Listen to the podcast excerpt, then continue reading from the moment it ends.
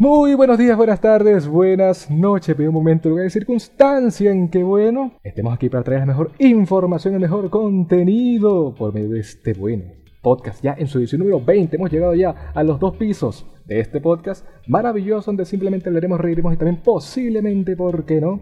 Reiremos y veremos sobre todas aquellas cosas que está haciendo tendencia e impactando en el acontecer nacional e internacional porque simplemente hay muchas cosas para contar. Y en esta oportunidad, bueno, estamos, estoy digamos un poquito más emocionado porque tenemos el segundo debate. Segundo debate interesantón con un tema bastante prometedor y potente. Hashtag para nadie es un secreto, hashtag para nadie es un secreto porque efectivamente tenemos hoy a tres personas bastante emblemáticas, importantes en este gremio de la comunicación donde vamos a, hablar sobre estos eh, buenos nichos y cosas que ya hemos traído en, otras, en otros programas de CPC Cosas para Contar. En este caso, la importancia, la relevancia de el título universitario en tiempos de pandemia y sobre todo graduarse en estos momentos bastante de tensión y de incertidumbre. Hoy estamos con tres personas bastante importantes, colegas, puedo decir abiertamente, de, con experiencia y con un nivel bastante potente. Estamos hoy con, bueno, voy a presentar así y después eh, saludan como se debe.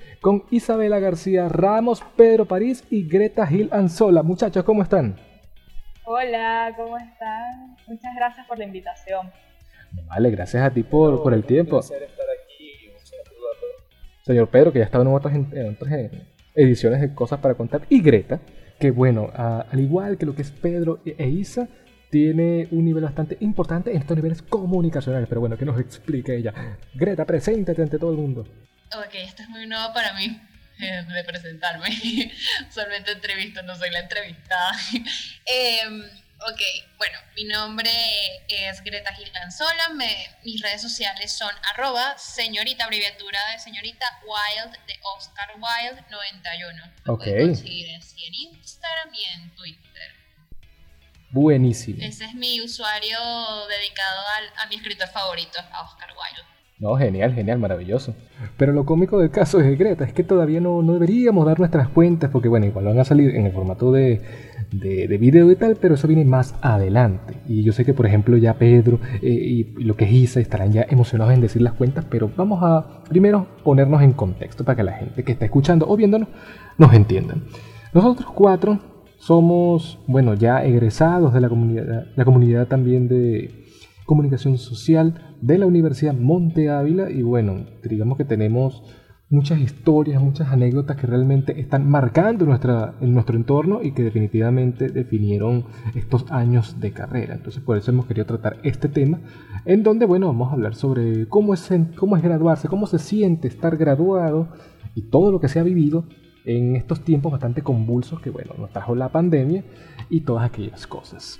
Pero bueno, sería interesante como que preguntar, eh, chicos, a ver qué, con quién empezamos. Que por ejemplo, ¿cómo se puede resumir en una frase así, en, una intervención bastante potente, nuestros cinco años en la Universidad de Monte estudiando comunicación social? Porque bueno, para los que lo tengan en cuenta, tenemos algo importante que comentar. Bueno, vuelve como dice el perro arrepentido, ¿no? El gallo a cacaguer nuevamente. Oye, felicidades por sus menciones maravillosas. O sea, las dos son suma cum laude, ¿no? No, yo no. Yo, yo estuve a décimas de ser cum laude. Isa es la que suma. Sí, yo sí tengo suma cum laude. Pero tú tienes mención, Isa. Eh, digo, Greta. No, estuve ah, creo que a 10 décimas de ser cum laude. A puntico, a puntico en verdad, pero Claro, pero eso no es impedimento. o sea, de corazón fui con laude, pero claro, creo que fue también un tema de, de, haber decidido estudiar y trabajar desde el principio de la carrera. Claro, claro. Eso también creo que eso también definió ya el final del promedio, pero es una experiencia que no, no me arrepiento de haberla hecho. Tienes tu mención, por supuesto que la tienes. La mención honorífica. En nuestro corazón eh, la tiene. Claro que sí. No, yo soy testigo fiel. Yo, me acuerdo que uno no podía ver a Greta. O sea, no, que Greta está en no sé dónde, está haciendo esto, está matando 20 tigrillos. Cuatro años, ¿no? sí. Bueno, con la pregunta que tú nos estabas diciendo ahorita, Rafa. O sea, yo creo que en particular nuestra promoción creo que fue atípica porque nos tocó vivir prácticamente una buena parte del declive de lo que le ha ocurrido al país en los últimos cinco años. Ok, eso lo vamos a tocar. que eso es algo que se, se, ha visto mucho en el discurso de las redes sociales de la universidad, o sea, tener, de tener que haber vivido la, eh, la reconvención monetaria, la hiperinflación, las protestas del 2017, el apagón y la pandemia. Entonces, creo que somos, o sea, creo que nuestra promoción es de la resiliencia al mil, al mil por ciento, y creo que ese sería el número, porque o sea, nos ha tocado adaptarnos a circunstancias extraordinarias. Así mismo es. Pero a pesar de la experiencia, o sea, lo último que nos pasó con la pandemia, creo que eh, pudimos vivir en, lo, que se, lo que se pudo, o sea, nuestra experiencia universitaria con cabalidad, súper mega chévere. O sea, por lo menos en mi caso fue una comparación muy bonita de yo venir de la Universidad Central de Venezuela a estudiar medicina a estudiar comunicación social en la Montevila, donde yo pude disfrutar mejor mi, mi carrera y las actividades incluso también creo que también fue como que valorar mucho más las clases presenciales, las actividades durante la pandemia. Claro. Porque, o sea, es una experiencia que, que, a todos nos tocó de sorpresa y creo que todos agradecemos este, con, muchísimo de que nos haya, que cuando se dio el primer anuncio del caso del primer caso de COVID en Venezuela haya sido el día que entregamos la tesis. Muy buen, sí. No haya sido después. Así mismo, ¿eh? Entonces, sí, sí, o sea, fue algo, sí, entonces, y también como que o sea, también tener estas clases virtuales como que fue chévere, pero quiero tener de las dos cosas. No me imagino haber sacado la carrera de forma digital. Creo que no hubiera sido lo mismo. Claro, claro. O sea, que me imagino que a lo mejor los chamos que ahorita que acaban de entrar deben estar con esas expectativas. Pero sí, o sea, yo creo que yo creo que de decir el nombre que tiene nuestra promoción es de la resiliencia. O sea, me, me impactado así mismo es, Greta. Yo creo que también algo eh, que me parece como interesante rescatar es que eh, la, la Monte Ávila siempre se ha caracterizado por ser como muy acogedora, ¿no? Es decir, uno se siente en su casa estando en la Monte Ávila. Nosotros en primer año literalmente pasábamos todo el día allí, que Así es. este fenómeno no se da en otras universidades. Y entonces el hecho de ahora de pronto que, que nos haya tocado pasar todo el día en nuestra casa, eh, era como, como una especie de antítesis a lo que realmente ha sido como el espíritu de, de, de estudiar en la UMA, ¿no? Y sin embargo, yo creo que por la misma línea lo que iba Greta, eh, en las protestas del 2017 también vimos clases online. Durante el apagón recuerdo que, eh, o sea, no había manera de ver clases, básicamente porque no había electricidad, pero siempre estábamos pendientes del grupo del salón, del correo, hay clases, no hay clases. Me acuerdo perfecto que durante el apagón, ¿sabes? Que fueron primeros cinco días, después volvió la electricidad y después se volvió a ir como dos días, tres días después. Sí, así fue. A mí me pasó y yo estaba en la universidad cuando se cuando fue el segundo apagón porque era un sábado en la mañana y yo estaba en clases de componente docente y se nos fue la luz en plena clase.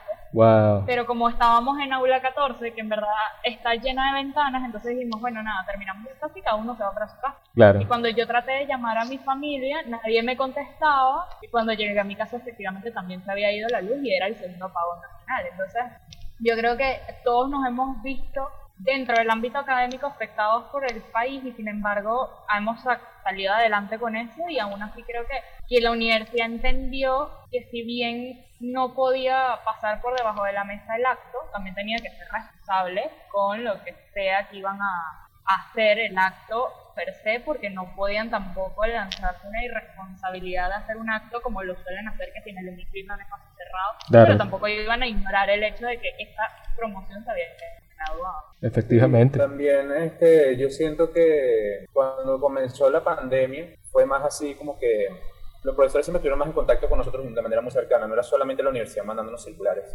así como que, eh, bueno, estudiantes se va a ver así, este, manden los trabajos y tal, sino que los profesores de verdad hablaban con nosotros y teníamos como un, ese contacto más ameno que creo que nos caracterizaba a nosotros en la universidad.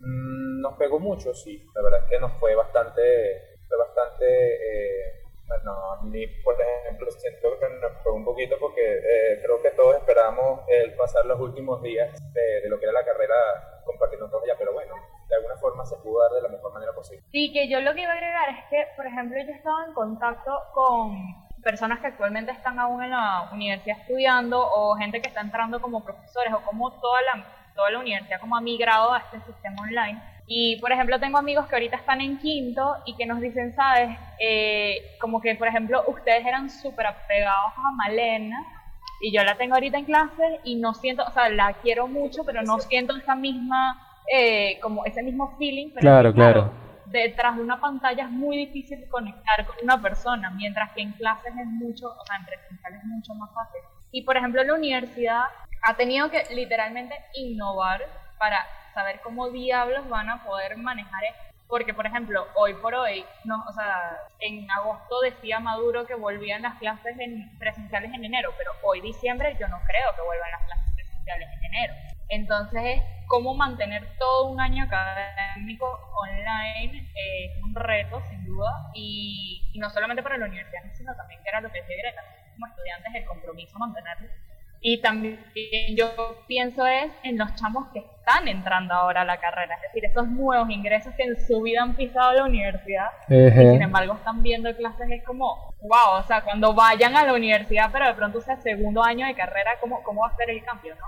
Y la universidad, yo creo que esta es una oportunidad de oro para establecer unas bases fuertes para que a la hora de luego, cuando vuelva toda esta nueva normalidad, eh, tengan, por ejemplo, la opción de ofrecer, no sé, carreras o posgrados online, a pesar de que haya presenciales como grandes universidades del mundo, donde tienen workshops, tienen talleres, todo que lo hacen por internet, pero al mismo tiempo tienen sus clases presenciales. Entonces creo que esta es una oportunidad de internacionalizar la Universidad Monte Ávila, aprovechando de pronto el, la diáspora y la cantidad de alumnos que tenemos afuera. Pero claro, ya es otro tema completamente que no tiene que ver con nosotros, pero creo Que, que son cosas a las que uno como comunicador de pronto le echa un ojo y dice, bueno, mira, de la crisis sale una oportunidad.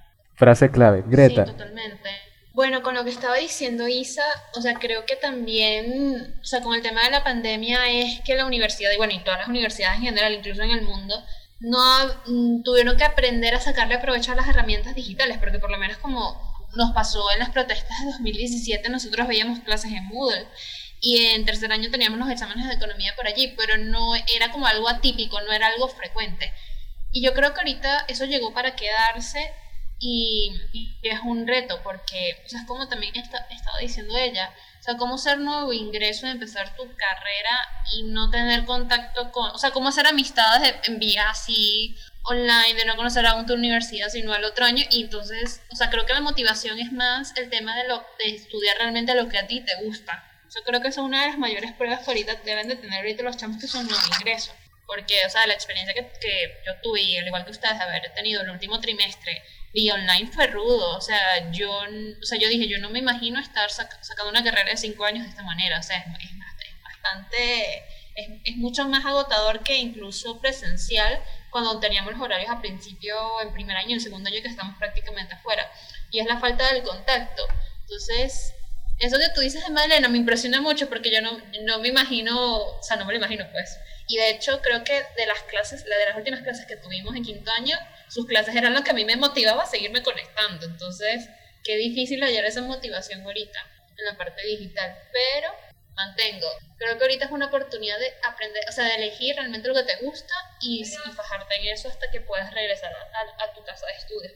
Pues. Recopilando lo último que dijo Greta, es eso, pues, porque realmente hay que definir bien cómo se puede llevar a cabo una materia o una asignatura con un profesor en particular y la manera en que se, bueno, se ejerce todas aquellas cosas, porque uno en el formato convencional, que era el formato presencial y todas aquellas cosas, uno podía improvisar, había momentos y la empatía que se generaba tanto profesor como estudiante era más eh, palpable, más abierta, pues a, pesar de que han habido profesores que no son de la talla de algunos y tal, Oye, en ese ámbito se puede resolver y llegar a puntos de encuentro bastante potentes. Ahorita en el ámbito de la pandemia y que todo emigró a la plataforma virtual, oye, es como un reto, porque a pesar de que nosotros nos tocó ver, somos privilegiados en ese sentido, nos tocó ver solamente tres meses de clases presenciales. O sea, no vimos nada de lo que ahorita están adentrándose, bueno, personas que están comenzando semestre, comenzando trimestre, o los muchachos de nuestra universidad que están empezando, creo que lo dijo Isa,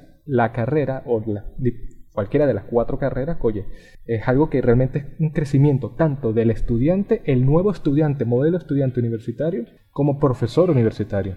Sí, yo creo que también para los profesores sin duda es un reto, sobre todo para los profesores que son vieja escuela, porque sin duda las personas que son más eh, generacionalmente hablando más cercanas a los nativos digitales, es mucho más fácil para ellos manejar este tipo de herramientas. Pero el hecho de, por ejemplo, tener un profesor que tiene, no sé, 30 años dando clases y es la misma clase, el hecho ya de que, por ejemplo, esos profesores que nunca usaron diapositivas, sino que hasta el sol de hoy usaban la pizarra solamente, cómo se mueven ahora al ámbito digital, es no solamente una oportunidad de crecer como docente, sino también de entender que el mundo ha cambiado y que por lo tanto los estudiantes han cambiado. Es decir, que un profesor tenga idea de que a medida que va dando una clase a través de una computadora, si, en el, si ya presencialmente lo hacía, que el profesor puede decir una cosa y alguien lo puede buscar en el teléfono y el mismo salón lo puede corregir y decirle, profesor, eso no es lo que usted está diciendo, o profesor, esto es lo que significa lo que está diciendo. Ahora, a través de una pantalla, es muy fácil enganchar o perder a un estudiante, porque puede ser el caso de que están conectados a la clase pero tienen abierto cualquier otra cantidad de cosas. Entonces, qué reto también es mantener la atención de los estudiantes y tratar de hacerles llegar un contenido cuando hay tantas distracciones de por medio que de pronto presencialmente no eran tan presentes como ahora. Pero yo también creo que es importante eh, eh, el ámbito de, cómo crecer como profesional a la hora de, bueno, aprender a manejar herramientas. Por ejemplo, tenemos Zoom, eh, que yo lo conocía porque ya me habían dado clases online, pero de pronto Google Meet no lo conocía. ahora hay una nueva, algo así, es como Google Drive, pero para dar, se llama Jamboard. Eh, es decir, están surgiendo nuevas herramientas para satisfacer estas necesidades porque es que realmente es una necesidad. El mundo tiene que avanzar, así sea cada uno desde, su casa, y es fácil eh, poderse meter a la tecnología para poder satisfacer esta necesidad y que los profesores den un salto importante que de pronto pueden actualizar sus clases y clases que solían ser muy aburridas, de pronto ahora se vuelven más interesantes o clases que eran interesantes por la falta de contenido digital, ahora son Genial, efectivamente es así. Greta, creo que querías decir algo más. Bueno, algo que también creo que creo que también fue un reto también de paciencia, por lo menos con nosotras, fue el hecho de aprender a esperar nuestro acto. Porque, o sea, vamos a ser sinceros, o sea, creo que ya cuando estábamos en mayo, cuando el, el 8 de mayo, que iba a ser el, día de nuestra jornada, ya muchos dábamos por sentado de que nos íbamos a graduar en el 2021 o sea, fue como una resignación, un tema como que de soltar, como que bueno, cuando se den las condiciones es que nos vamos a poder graduar. Y de hecho, para mí, o sea, fue una, fue una grata sorpresa, la verdad. Fue súper genial que nos hayamos podido graduar y como y que se haya podido hacer en condiciones de una forma muy responsable, de que se haya podido dividir por grupos. O sea, fue triste que no nos hayamos podido graduar juntos, o sea, como, como, como, como escuela. Pero era la, situación que se tenía que dar así. También fue un momento también histórico porque la Universidad de nunca había hecho actos de grado en, la, en, su sede. Entonces creo que eso es también bonito decir que uno formó parte de eso. También decir incluso en las fotos de graduación como que mira, me gradué durante la pandemia y tengas tu foto con, la, con el tapabocas por ejemplo, eh, universidades emblemáticas que, con actos de grado muy importantes como la Universidad Central de Venezuela, graduarse bajo las nubes de Caldera es una experiencia que muchos usuaristas quieren y tengo entendido que ahorita no se van a poder graduar de esa forma si empiezan a abrir los actos de graduación. Entonces imagínate cómo, ahí tú te das cuenta también como que el tema de la cómo las universidades están manejando esto, cómo la católica hizo el acto de grado, la metropolitana, también la, UMA, o sea, la disposición y también la Simón de que sus graduandos tengan, no, se, no pase por debajo de la mesa su, su, esa experiencia tan importante que estuvieron construyendo por cinco años. Entonces creo que también es agradecer muchísimo la, lo que se pudo obtener. O sea, a pesar de que la gente diga que el 2020 fue un año malo, yo digo, me gradué, me gradué en el año que me correspondía, me pude graduar con todo y aunque con tapabocas, pero se logró. Se logró. Entonces, hay, o sea, hay que valorar muchísimo las cosas que, tenemos. Sí, no, y las fotos, o sea, de, nuestra foto de grado, decir, mira, yo me gradué y mira, durante la pandemia y, no, y sobreviví no me pasó nada, para que vean que, todo, que uno pasa por situaciones adversas, como pasó la, no sé, la generación del 28, la gente que estuvo estudiando durante la Segunda Guerra Mundial, o sea, unas crisis que la gente como que de verdad había gente estudiando y se se graduado, pues sí, pasó eso y formamos parte de eso. Y yo también creo que eso habla muy bien de la universidad en el sentido de, celebrar los logros de sus estudiantes. ¿no? Es decir, la tradición, yo siempre he dicho que la costumbre y la tradición es lo que nos hace quienes sin duda alguna. Entonces creo que, que mantener, eh, o sea, el esfuerzo de la universidad de mantener así sea una especie de, bueno, acto convencional o atípico, pero que aún así corresponda y que sea de la talla de lo que realmente se tenía que celebrar ese día que lo hayan logrado hacer. Realmente es un esfuerzo sobrehumano que yo hasta el sol de hoy le voy a agradecer a todo el comité de graduación, a todos los delegados, a la profesora Monteverde, que fue básicamente la que estuvo como a la cabeza de todo esto. Porque al final se cerró un ciclo importante y no solamente se cerró de la manera que se tenía que cerrar, es decir, con acto, todo y birrete, sino que además se cerró entendiendo que la universidad no nos dejó solos en ningún. Es decir, la universidad estuvo ahí esos últimos tres meses de, bueno, vamos a vernos por una pantalla, pero nos vamos a seguir viendo. Los profesores siguieron estando allí, eh, se hicieron los títulos, se hizo, o sea, la universidad se movió para no dejarnos nosotros tirados, porque también hasta por logística, el hecho de olvidarse una promoción significa tener que graduar dos promociones al año siguiente e iba a ser un desastre. Entonces, yo creo que, que también se le aplaude muchísimo a la universidad el hecho de, bueno, el esfuerzo que se hizo. Y, y, a nosotros porque, a ver, o sea, yo, Greta lo sabe, yo he salido contadas veces en esta pandemia, pero el hecho de uno saber que por salir un día no te vas a morir, porque además es tu acto, creo que también es como una especie de, de como una especie de reto al virus de, mira, sí, o sea, yo me he estado cuidando de manera responsable todo este tiempo, pero este día no me lo quitas ni tú. Es nuestro día. Siento que ha sido como que combatir el miedo que nos dejó este psicoterror que nos dejó el virus, porque ya la gente como que no sale y todos se reúnen así por, por, por las videollamadas. Este, este mes que ha sido más así, más tranquilo, más light, pero, pero ¿sabes? Ya creo que nos afectó tanto, también incluso en clases, ya creo que íbamos viendo cómo nos iba cambiando. Este, ahorita lo, creo que lo que estén entrando se acostumbrarán a, ver lo que son sus clases en pijama o, levantarse así como, como nos pasó varias veces que estábamos conectándonos todos con, con Rubén, con Malena, con todos y que estamos todos amaneciendo así con el teléfono en la mano. Y pasar de eso otra vez a la rutina de, de, levantarnos de verdad y salir, creo que poco a poco va a ser paso a paso complicado. Porque no solamente es el hecho, Pedro, que somos una, o tuvimos esta modalidad bastante particular, especial, de, oye, recibir nuestro título en medio de este mundo de incertidumbre al que estamos adversos, sino que ya de por sí nuestra promoción, la promoción número 17, ha, ha estado enfrentando, es como que la, que la que más se tuvo que enfrentar, y sin denigrar a las demás, a una serie de constantes retos que nos han tocado vivir, como bien comentaban tanto Isa como Greta.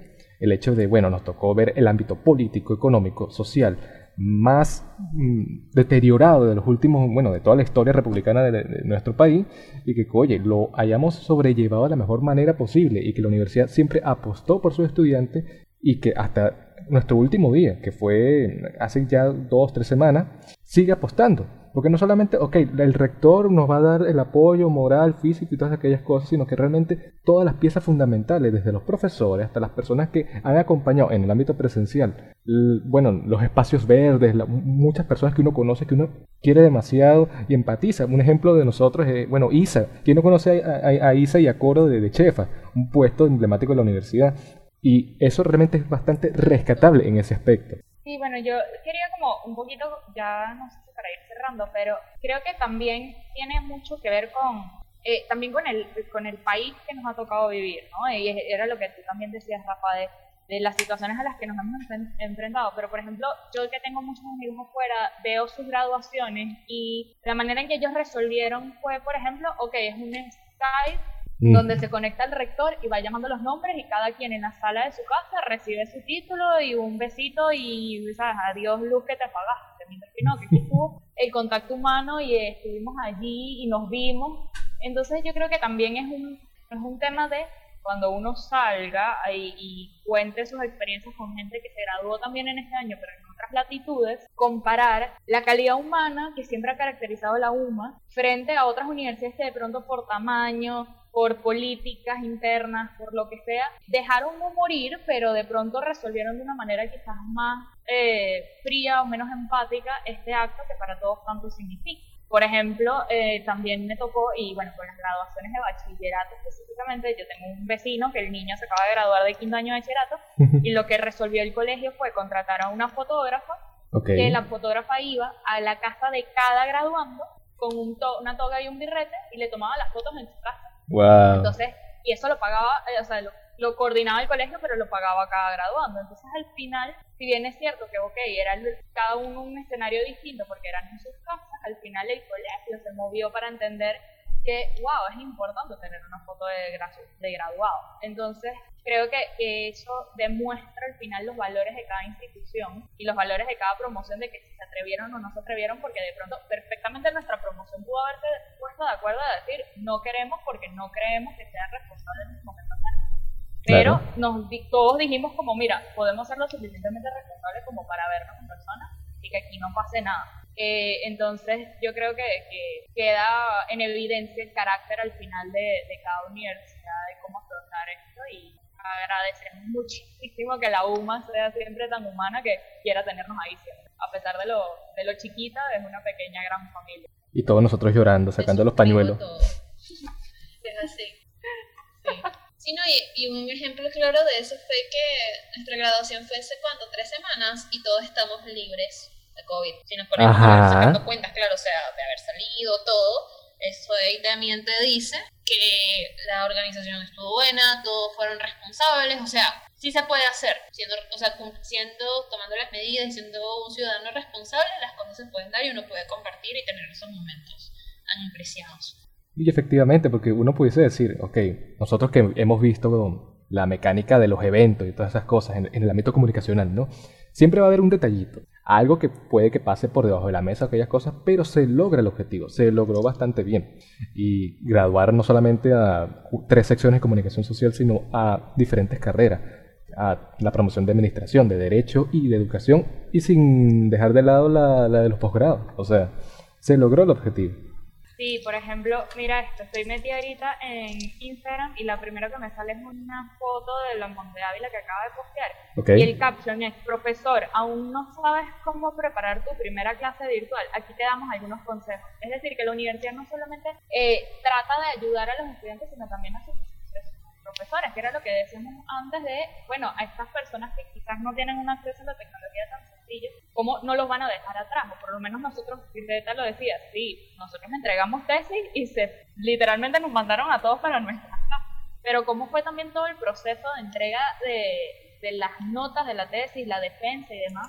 Es decir, cómo, cómo se adaptó para que todo el mundo pudiese formar parte de este evento. Creo que realmente me parece súper, súper importante. Entonces, eh, como la universidad, eh, yo siempre he dicho que Venezuela es el país de los amaneceres porque amanecer ahí veremos. Pero la universidad siempre ha logrado tener una manera de afrontar cada reto y eso nos lo han pasado nosotros. O sea, nosotros nos han enseñado, mira, contra lo que venga, nosotros vamos a tener alguna manera de resolver. A veces nos quejamos, porque ¿quién no se queja de su casa? Pero al final es su casa. Entonces nosotros que conocemos a a la casa por dentro, sabemos realmente cómo afrontan cada decisión. Será o no la manera más acertada, pero por lo menos lo afrontan, no lo dejan fluir, que de pronto muchas otras universidades simplemente lo dejan morir y ya está, no, afrontan el problema. O sea, que aquí se buscan soluciones que tratan de beneficiar a todos. Efectivamente, porque es eso lo que bien comentas, eh, Isa. ¿Cómo tú resuelves ese tipo de, problemáticas y tal? De tal forma en que no solamente, ok, lo, un profesor puede resolver su manera de llegar al estudiante eh, y que el propio estudiante, los propios eh, estudiantes no hagan el buen uso de sus facultades para poder contribuir a la clase, porque es un esfuerzo más, creo que lo comentaba Pedro. No es lo mismo en presencial que, ok, tú tienes la disposición de ir, ya es más voluntario, pero aquí es desde tu propia casa en cualquier entorno, ya sea que estés, bueno, despertado, acabado de despertar o en cualquier condición, tienes que resolver ese, esa situación para poder seguir continuando y terminar tu periodo académico o ese periodo corto en que estés cursando. Pero, por ejemplo, eh, muchachos, vamos a empezar por lo menos con, con Greta. En el ámbito de, de ustedes ya en pandemia, ¿cómo creen que ha influido el confinamiento en marco de sus proyectos profesionales? Han podido influir positiva o negativamente el desarrollo de sus proyectos profesionales?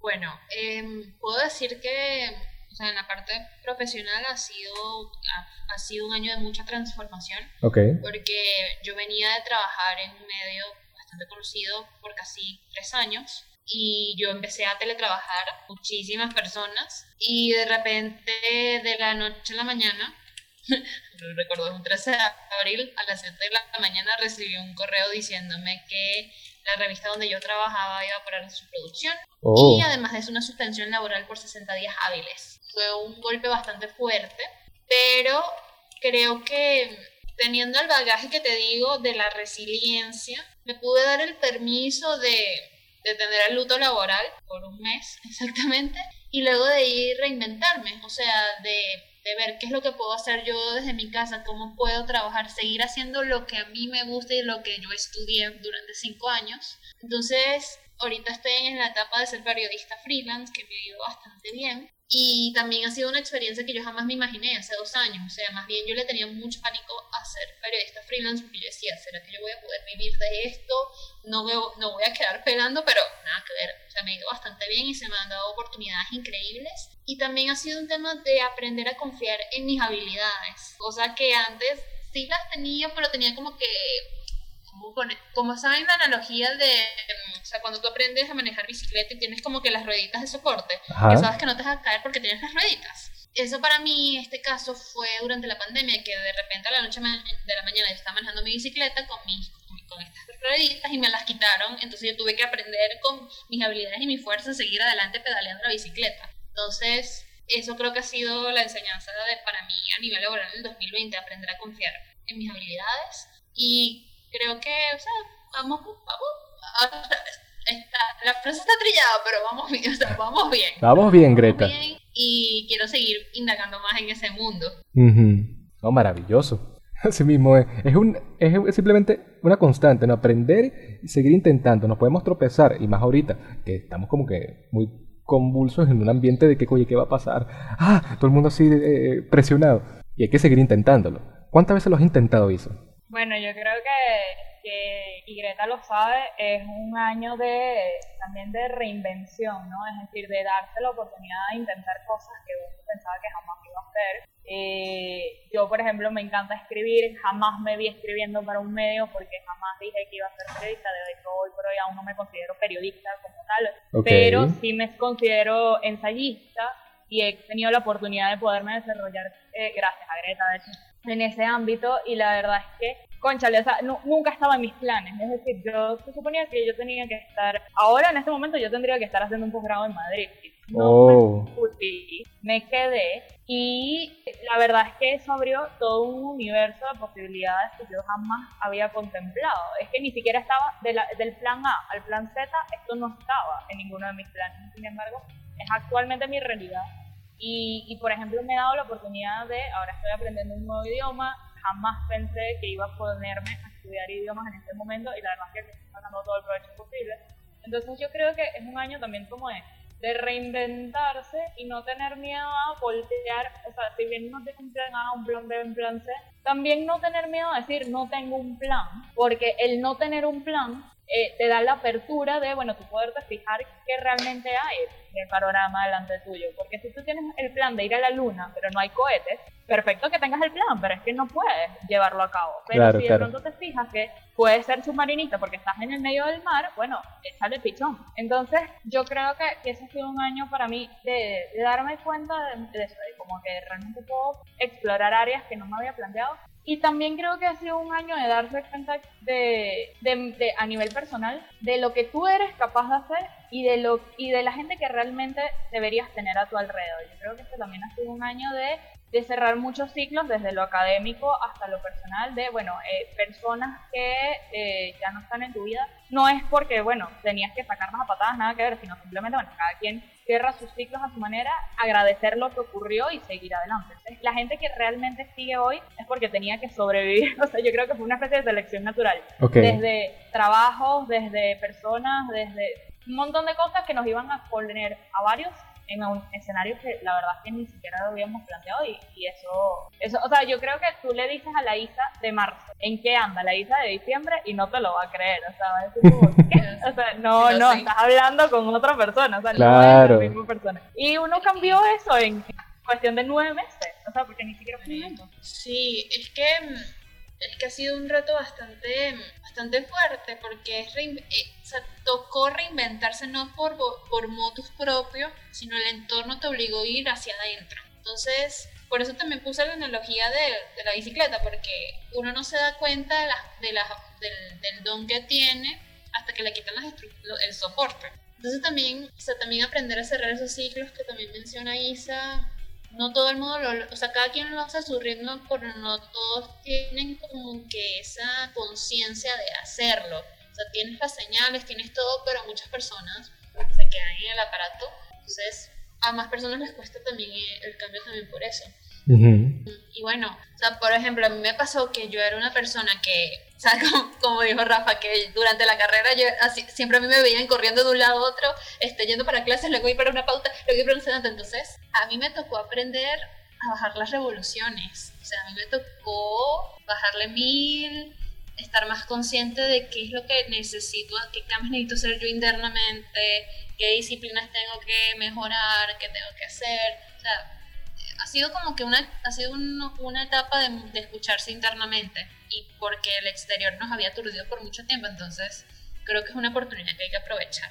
Y es así porque uno diría, oye, hemos pasado por momentos inclusive hasta de muchas zozobras, de cosas que uno diría, ¿hasta cuándo, señor? ¿Por qué? O sea, hemos tenido una situación bastante acontecida porque no solamente en nuestro ámbito universitario, sino cosas que nos han, eh, bueno, empapado en, el, en nuestro mundo venezolano en Venezuela a que venga a traslucir esta situación del COVID y todas aquellas cosas, oye, un aprendizaje que ya no es solamente cómo terminar esta, la carrera, el, teletrabajo, la cosa, sino ya algo más personal, un crecimiento que realmente hacía falta. Unos dicen que era necesario para poder descubrirnos realmente quiénes somos y hacia dónde queremos ir.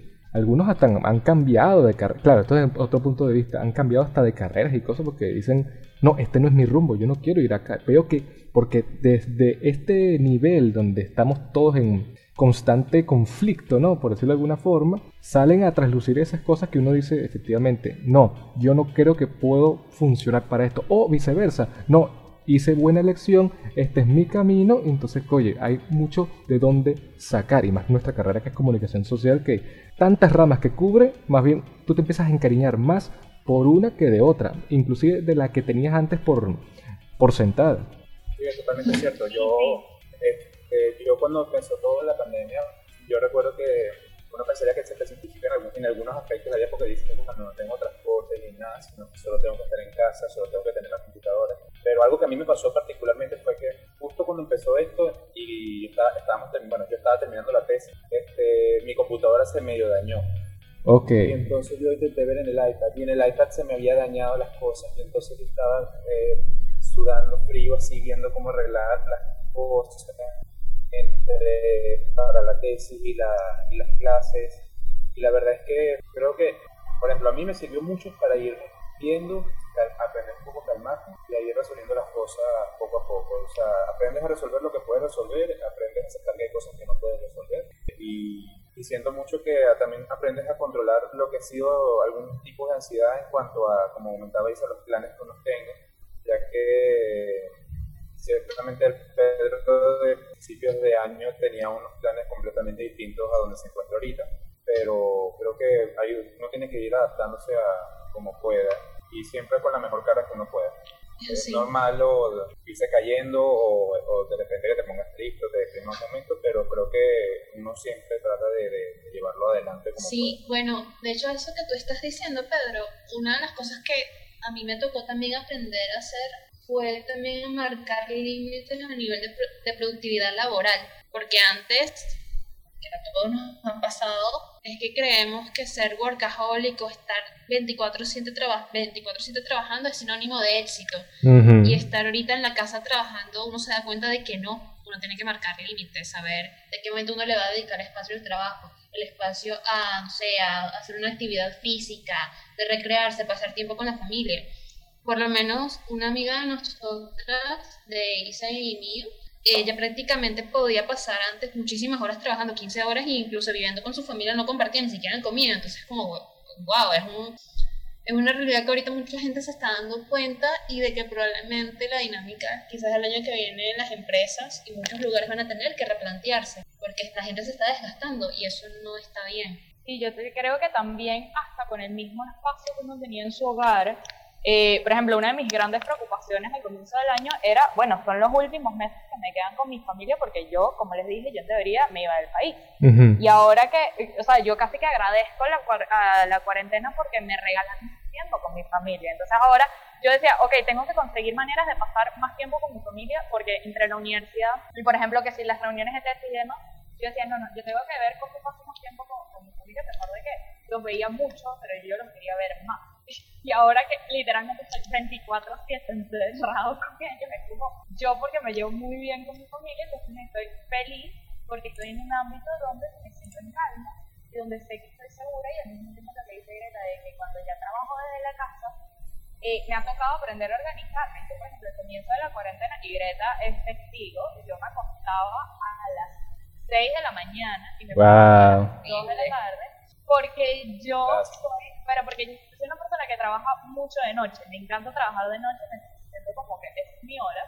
Yo me sentía súper en paz, pero claro, entonces venía las clases a las 8 de la mañana y yo me había acostado a las 6, entonces era como ya va, hay que poner oro. Y ahora, por ejemplo, si bien no soy muy fan de madrugar, eh, entiendo que de pronto me rinde más el día eh, parándome una hora decente. Entonces, creo que, que uno encuentra la rutina dentro de sus cuatro paredes, es como que todos estamos encerrados, pero cada quien hace lo que quiera con su encierro, ¿no? Es decir, alguien se dedicó a hacer ejercicio, alguien se dedicó, por ejemplo, yo, que me gusta escribir, este ha sido el año donde más he escrito, eh, creo que en mi vida, y lo agradezco muchísimo porque, bueno, al final me tocó, porque estoy encerrada casa porque tengo el tiempo para hacer.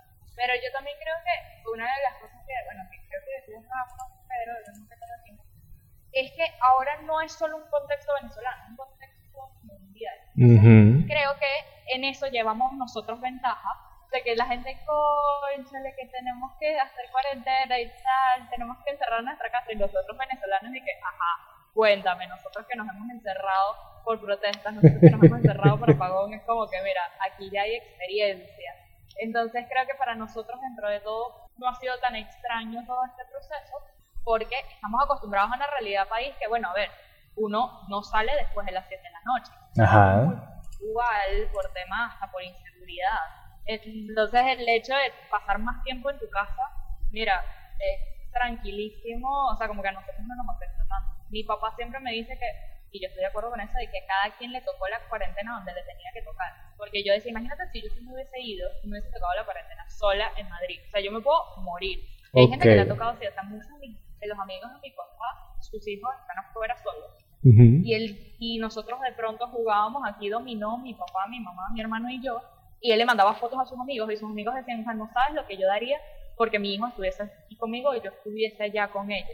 O de pronto tengo una amiga que sus papás lo fueron a visitar en marzo y se quedaron allá varados. Entonces, y ella dice, esto es el cielo porque se quedaron aquí, siguen aquí. Y ellos no han vuelto a Venezuela cuando ella tenía, sabes, tres años sin pisar Caracas. Entonces es como que a cada quien le tocó donde le tenía que tocar y ha aprendido las lecciones. Yo creo que esto, para sintetizarlo, es un año de lecciones. Y lecciones acompañadas de la gente que te tenía que acompañar. Y la gente que ya no está es porque no tenían por qué estar. Y lo que aprendiste este año es que te, lo tenías que aprender sí o sí. O sea, esta era la materia que si no pasabas, voltaba en la carrera. Esta era la materia filtro, este era el año filtro.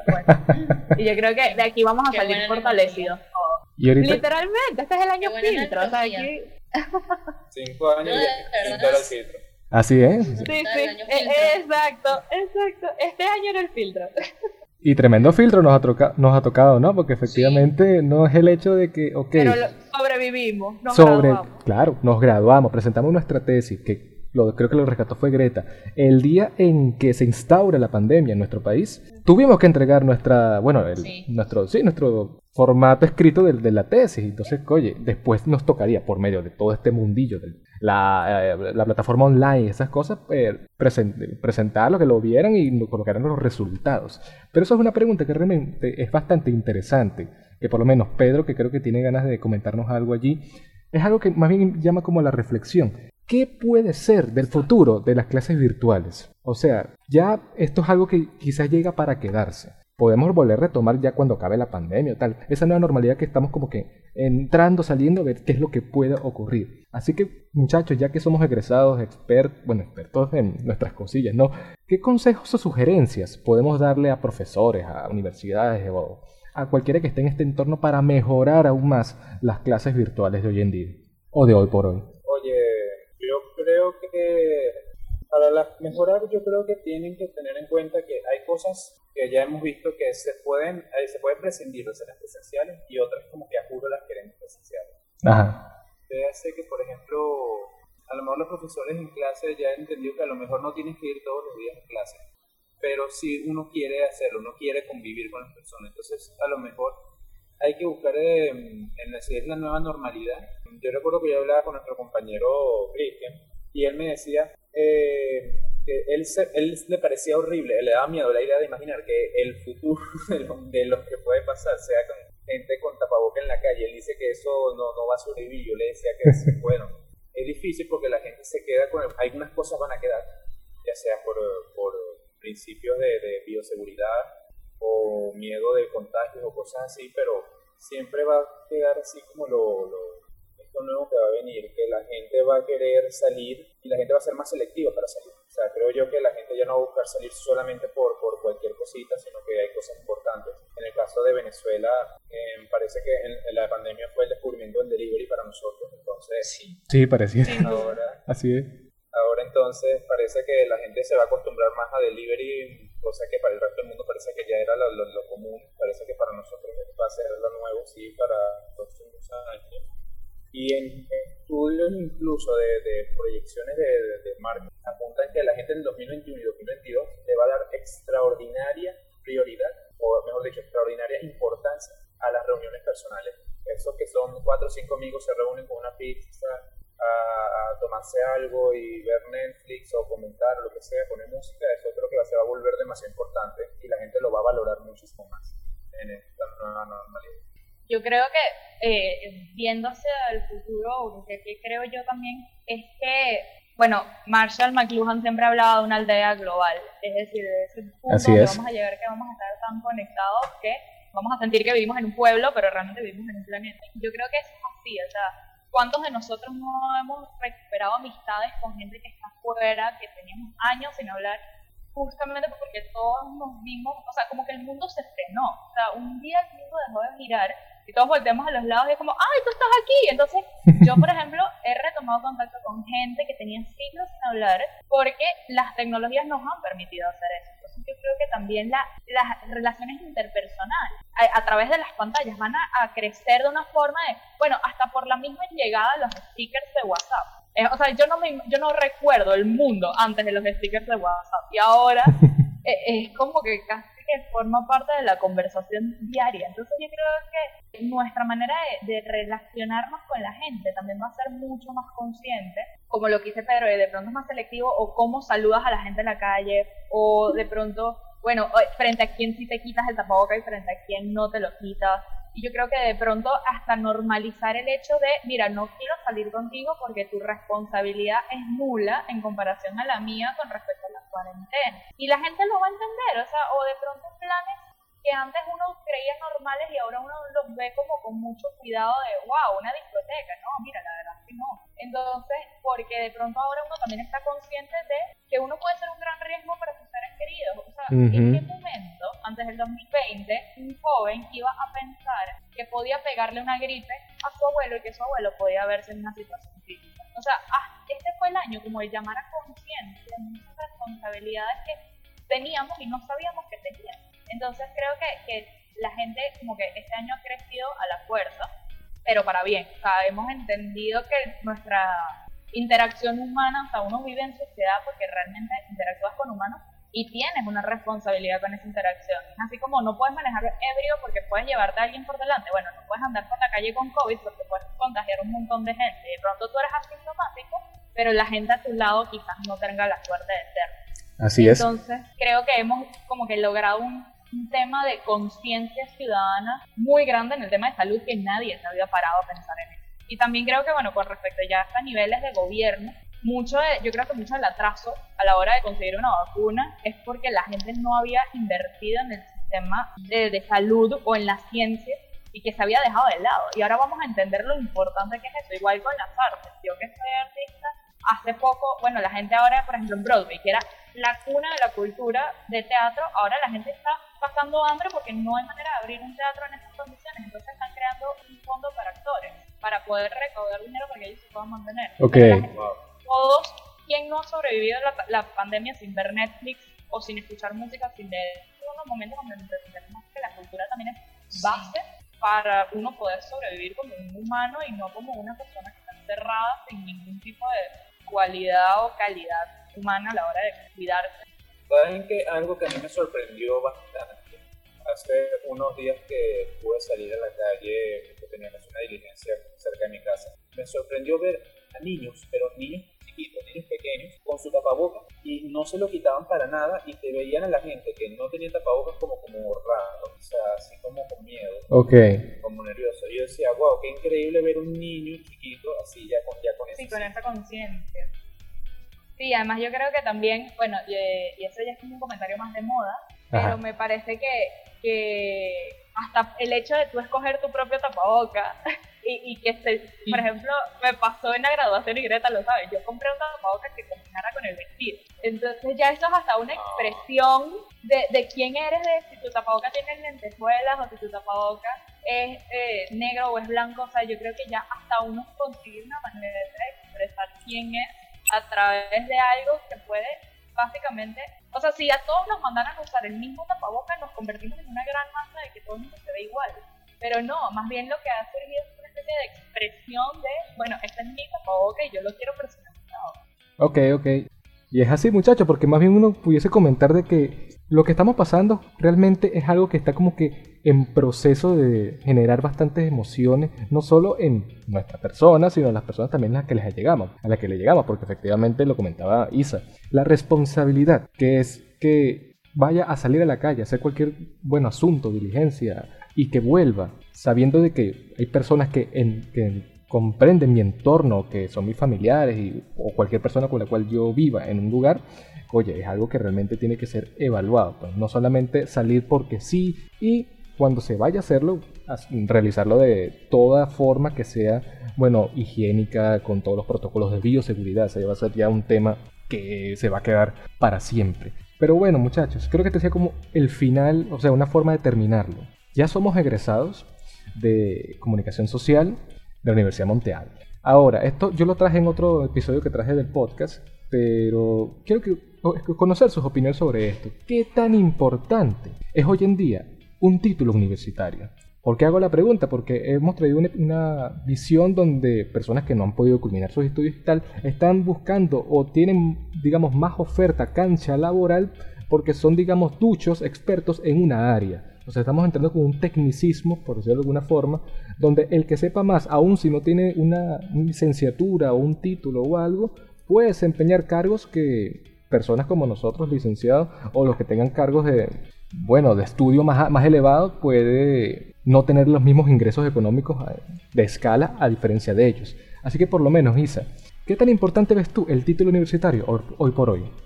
Bueno, yo te voy a decir, y yo podré sonar demasiado conservadora en este tema, Ok. es que, bueno, entre comunicadora social y, y, bueno, docente también, para mí la educación es clave y más la educación académica, es decir, no la educación que uno puede adquirir en acá, que si bien es importante, yo creo que la educación academizada es, fundamental porque te ayuda a conseguir un montón de habilidades blandas como disciplina, organización, saber comunicarte con una autoridad, saber comunicarte con un colega, ponerte de acuerdo. Son cosas que, que no te enseñan en ningún lado, pero que tú aprendes, es que ni siquiera los profesores, o sea, el profesor de historia no te va a enseñar cómo ponerte de acuerdo con el grupo que tienes que hacer una excepción, pero te manda a hacer actividades en grupo para desarrollar esa habilidad. Claro, claro. Entonces yo creo que las personas que no cuentan con una educación academizada no se dan la experiencia o no tienen el espacio para poder aprender estas cosas que en un ámbito laboral son fundamentales. Entonces,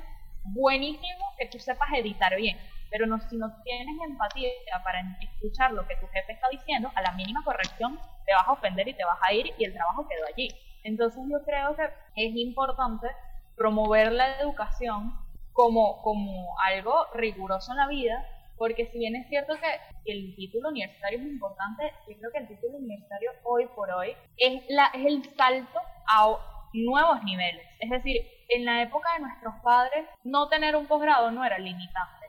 Mientras que ahora estamos saliendo de la universidad y ya estamos viendo en qué posgrado metemos la cabeza. Entonces yo creo que es una, o sea, nuestro mundo cada vez es más competitivo y la manera de uno eh, destacar es con títulos académicos. Porque si bien es cierto que el título académico se ve muy lindo, todo lo que implica, es decir, nosotros pasamos cinco años de carrera estudiando esto, eh, pasaste dos años haciendo un posgrado, es decir, tienes la suficiente capacidad para dedicarte a esto Vale. durante tanto tiempo que es lo que te permite eh, poder decir afuera, mira, sí, yo soy experto en esto porque pasé todo este tiempo invirtiendo mi energía en esto. Entonces, Yo creo que un, un título universitario es sinónimo de disciplina y la disciplina es necesaria en cualquier ámbito laboral y alguien que no lo tenga realmente es alguien que no tiene experiencia para enfrentarse a un trabajo de oficina donde puedes pasar 5, 10, 15 años en el mismo cubículo haciendo exactamente lo mismo. totalmente de acuerdo con eso. Al menos Yo por mi parte, eh, yo sí siento que eh, tener un título, hay que ser- hay- creo que hay algo que es importante aclarar, que tener un título no te resuelve todos los problemas. Eso es algo que es importante que creo que ya hemos, aprend- hemos aprendido. No es algo que te va a resolver todos tus problemas, Es cierto. pero ciertamente es algo que te va a abrir puertas, a lo mejor en la lista de los de aplicantes a un puesto, eh, te ayuda a posicionarte un poquito más arriba, puede ser. Pero siento que es así como comentaba Isabela, que te, te enseñan, te disciplinan. Sabes que tú cuando llegas a un sitio y llegas con un título, sabes, pues, eso es lo que me enseñó mi, pa- eh, mi papá, demuestras que eres constante, que terminaste lo que empezaste, que, que sabes trabajar en equipo, a lo mejor tal vez no tan bien como otros, pero que quiere decir que algo, algo pudiste hacer muy bien porque tienes estás, eh, estás calificado para ciertas cosas. También es cierto que necesitas la experiencia porque a lo mejor tú llegas sin, eh, con un título y estás recién graduado y, llegas a un puesto y ahí a lo mejor tienes una competencia de un tipo que tiene 5 o 6 años de experiencia pero no tiene título, entonces claro, eso ya es pros y contras, tienen que evaluarlo, ya lo, lo, lo evaluará el tipo que esté calificando y tal. Pero demuestra eso, que eres constante, que te puedes terminar eso que empiezas y que no, y que oye, te, te ayuda, es, eres tú, o sea, es realmente tú. Sí, yo creo que eh, con eso de eres tú, eh, te da como una identidad. Es decir, a la hora de tú pertenecer a un gremio, no es lo mismo que te digan señora que te digan doctor. O sea, ya que te digan doctor, no por doctorado, sino por el doctor de que perteneces al ámbito de medicina, ya seas odontólogo, seas doctor, eh, cirujano, lo que sea, ya como que te encastilla en el buen sentido. Es decir, sabes en qué mundo te puedes desenvolver, sabes para qué eres bueno, entiendes para qué puedes contribuir a la sociedad, porque lo que hablábamos antes, de que vivimos en sociedad, entonces lo importante es saber cuál es tu puesto dentro de la sociedad. Entonces, si yo empiezo a estudiar diseño gráfico y veo que soy muy mala, entonces lo más sensato sería salirme para dedicarme a lo que me gusta y a lo que soy buena, porque de esta manera puedo contribuir con la gente a mi alrededor. Pero si no tengo una licenciatura o no tengo un título que me acredite, es que además, y, y lo- yo lo conversaba con gente que, que- gente que puede tener años de experiencia, pero no tienen ni una pizca de preparación teórica, entonces no tienen ni idea de lo que están haciendo responsablemente hablando. Por ejemplo, un fotógrafo que tome una foto de una tragedia, por ejemplo, como la que acaba de ocurrir, como los balseros de Trinidad, Ajá. Oye, puedes crear muchas zozobras, puede ser la mejor foto del año, pero crear la zozobra de, por ejemplo, tomarle foto a los cadáveres. Oye, un buen comunicador sabe que es amarillismo y eso es morbo y no lo hace por respeto. Pero una persona que solamente tiene educación técnica como fotógrafo y no ha tenido ningún ninguna clase de ética comunicacional, sabe que puede ganarse el Pulitzer con esa foto. Pero qué daño hiciste tú a la sociedad al mostrar eso que no había mostrado. Lo mismo con, de pronto con políticos. Sí, puede ser muy bueno hablando con la gente, pero si realmente estás diciendo algo grave, solo por complacer al público y conseguir más votos, de pronto, entonces generas más daño del que realmente haces. Y con las compañías también, si tienes una persona detrás de un Twitter que no sabe ni escribir, entonces ¿cómo queda la imagen de la empresa? Ah, oye, que el chamo sabe trabajar bien mi Twitter, ok, pero es que no sabe distinguir una Q de una K. Entonces escribe quién con K y esto es Nestlé. Entonces, ¿cómo queda Nestlé parado frente a eso? Terminas haciendo más daño porque no sabes lo que estás haciendo. O sea, sabes, es como analfabeta funcional, sabes leer, pero no sabes lo que estás leyendo. Entonces, creo que la, la, la academia siempre te va a dar esa rigurosidad de entender lo que estás haciendo y no solamente hacerlo, no tomar la foto, saber a qué estás tomando la foto y por qué. Ese es el factor diferenciador, ¿Sabes Isa. que también me hace pensar eh? que el título te da es también estas posibilidades de que te da de que puedes elegir. Por ejemplo, sabemos que mucha gente se gradúa y de repente no ejerce o por circunstancias no se le presenta la oportunidad de poder ejercer en lo que aquello que uno quiere. Pero sabes que tienes allí, que tienes esa opción para agarrar para allá. O sea, no es lo mismo que de repente yo me gradué en eh, ahorita que eh, soy licenciado en comunicación social, pero las circunstancias de la vida me pusieron a ser hipotéticamente un taxista, por ejemplo, con todo el, lo, lo cansón y respeto que lleva ese trabajo. Pero yo puedo elegir, si se me presenta la oportunidad de agarrar un trabajo de community en mi empresa, en cualquier cosa, y puedo elegir dejar de ser taxista, cosa distinta que le pasa a las personas que, por ejemplo, no tienen, que es mucho más duro. Sin duda, sin duda, 100% de acuerdo. Así es, porque es ese factor diferenciador, lo que totalmente atribuyó Isa y Pedro, que no solamente lo técnico, ok, tengo el conocimiento de ello, lo puedo desempeñar, inclusive puedo ser hasta bueno en el área, el mejor, pero hace falta ese componente ético, social y, que- de tanta moralidad que aporta la, la propia academia, la universidad, que realmente te define como persona, porque no solamente vienen los valores, eso ya es el tema de X de los valores y todo lo que uno va adquiriendo en ese crecimiento, tanto personal como físico, sino que también la propia universidad aporta a todo ese desenvolvimiento de habilidades de la mejor manera posible. Lo comentaba Isa, no es lo mismo de llevar a cabo una fotografía de un acontecimiento trágico para buscar likes, para buscar visualizaciones, para que sea tendencia a redactarlo o tomarlo de alguna forma en que se informe, se establezca que sí, esto ocurrió, esto fue así y que, oye, lamentamos lo sucedido. Hay que dejar de buscar ese amarillismo, esa forma y buscar realmente lo propio de la noticia, lo que realmente lo haga veraz, oportuno y sin ningún tipo de, de tinte, pues de, de parcialización de alguna forma. Más bien, estamos aprovechando aquí de hacer que las personas que tengan dudas, que estén como en ese limbo de que, ok, ¿cómo voy a poder terminar la universidad? Los que estén comenzando, los que están ahorita terminándola, a que continúen, porque efectivamente es un trabajo que se va a ver palpable cuando lo vayan a terminar. Nosotros que pasamos cinco años, no solamente afrontándonos con, con las materias, con los profesores y tal, vimos un contexto bastante convulso en nuestro país y que ahorita se sume la- el asunto del COVID-19, que realmente es un factor que es de, mucho, de mucha reflexión, ¿no? Que re- realmente somos capaces, lo tratamos hace minutos atrás, de hacer muchas cosas. Somos la generación, somos la promoción de la resiliencia. Pero bueno, muchachos, no sé si tienen algo más que añadir para terminar. Bueno, yo simplemente creo que, que sería una especie de, de- de mensaje de, de ánimo ¿no? a, a las personas que, bueno, que estén escuchando esto, de que esto va a terminar en algún momento. Es decir, eh, la nueva normalidad, sea cual sea, viene. eh, y que esto, o sea, creo que si bien, por ejemplo, la radio, la televisión, el teatro, eh, la cultura en general, se vieron momentos donde no se ejercían porque de pronto había una guerra, había una, situa- había una hambruna, había una situación donde esto no se tenía por qué hacer, porque no era prioridad, igual volvieron, siguen estando aquí. Lo que pasa es que se, o sea, eh, la gente innova y, y se vuelve a, a- sí, se reinventa. Entonces yo creo que, que el mundo está reinventándose en este momento. El mundo no va a morir, o sea, este no es el fin de la raza humana, o sea, simplemente es un contexto, bueno, cuántas pandemias no hemos sobrevivido ya como raza, digo. Eh, o sea, Exacto. simplemente es un contexto donde, bueno, nos vamos a, a reinventar y vamos a realmente encontrar,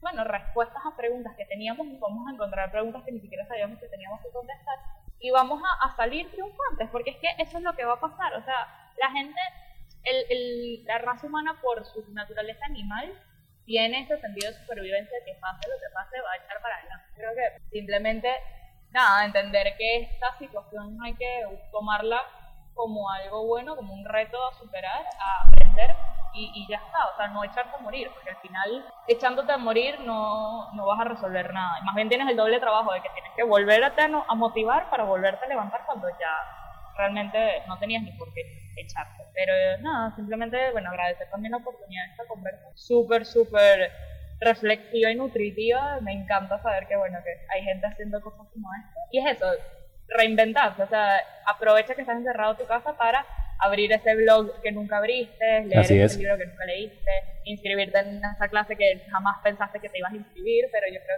que eso, como que darse la oportunidad a uno de, bueno, explorar dentro de su propio ambiente, que uno cree haber conocido y de pronto te das cuenta de que no, que en tu casa puedes hacer más cosas que las que realmente creías. Eh, bueno, yo creo que es importante aclarar que creo que todo lo, que todo lo que hemos aprendido en la pandemia nos ha servido para ayudarnos a crecer como personas. Este, siento que es importante aclarar que no existe el mal aprendizaje o no existe el conocimiento malo en sí. Así que todo lo que hemos aprendido, todo lo que nos ha afectado, ya sea positivo o negativamente, nos ha hecho crecer, nos ha hecho ya sea más fuertes, más, más emocionales, cualquier cosa. Pero la verdad creo que las cosas, al menos en algunos casos, creo que lo de la mejor manera posible. O sea, como hay gente que le agarró la pandemia atrapado, pero quedó con ayuda. Eh, las cosas pasan como tienen que pasar y creo que tenemos que entender que hay cosas que no podíamos cambiar y el mundo, por más quisimos, eh, tuvimos que entender eso este año.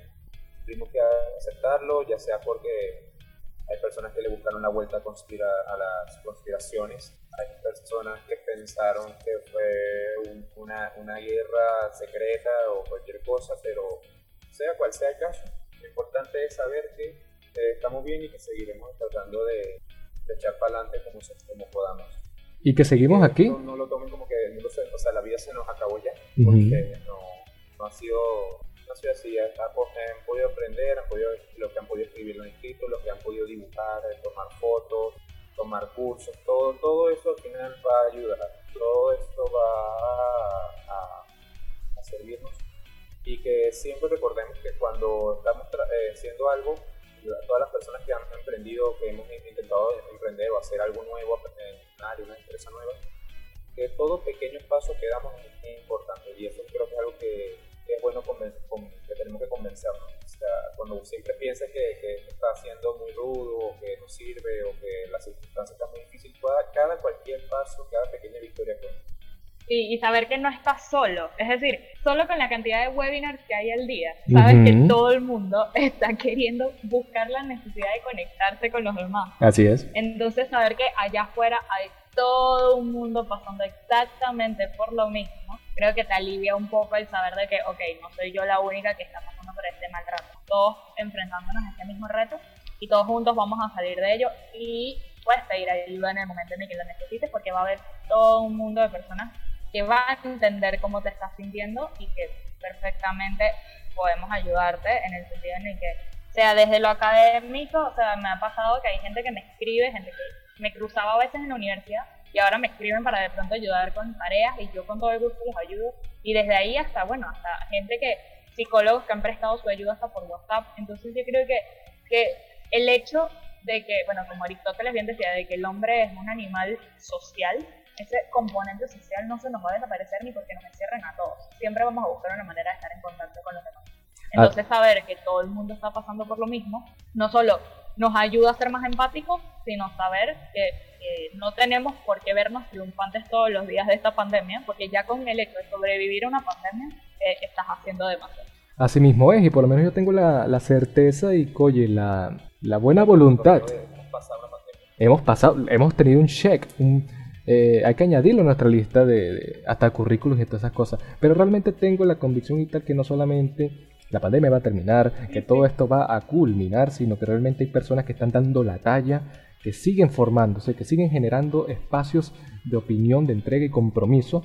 Como bueno las personas que compartieron este podcast maravilloso en este episodio especial de este debate interesantón en la segunda entrega. Porque hoy estuvimos nada más y nada menos que con Pedro París, con Isabela García y bueno, con Greta, y no la escuchamos al final. Greta sola, que bueno, Greta Gilan sola, porque tengo que hacer unas cositas y tuvo que desaparecer. Pero igualmente la seguimos queriendo como es. Pueden escuchar este podcast, bueno, a través de los formatos audibles de Spotify, Google Podcast, Apple Podcast también, así como los demás formatos que son Anchor y iBox.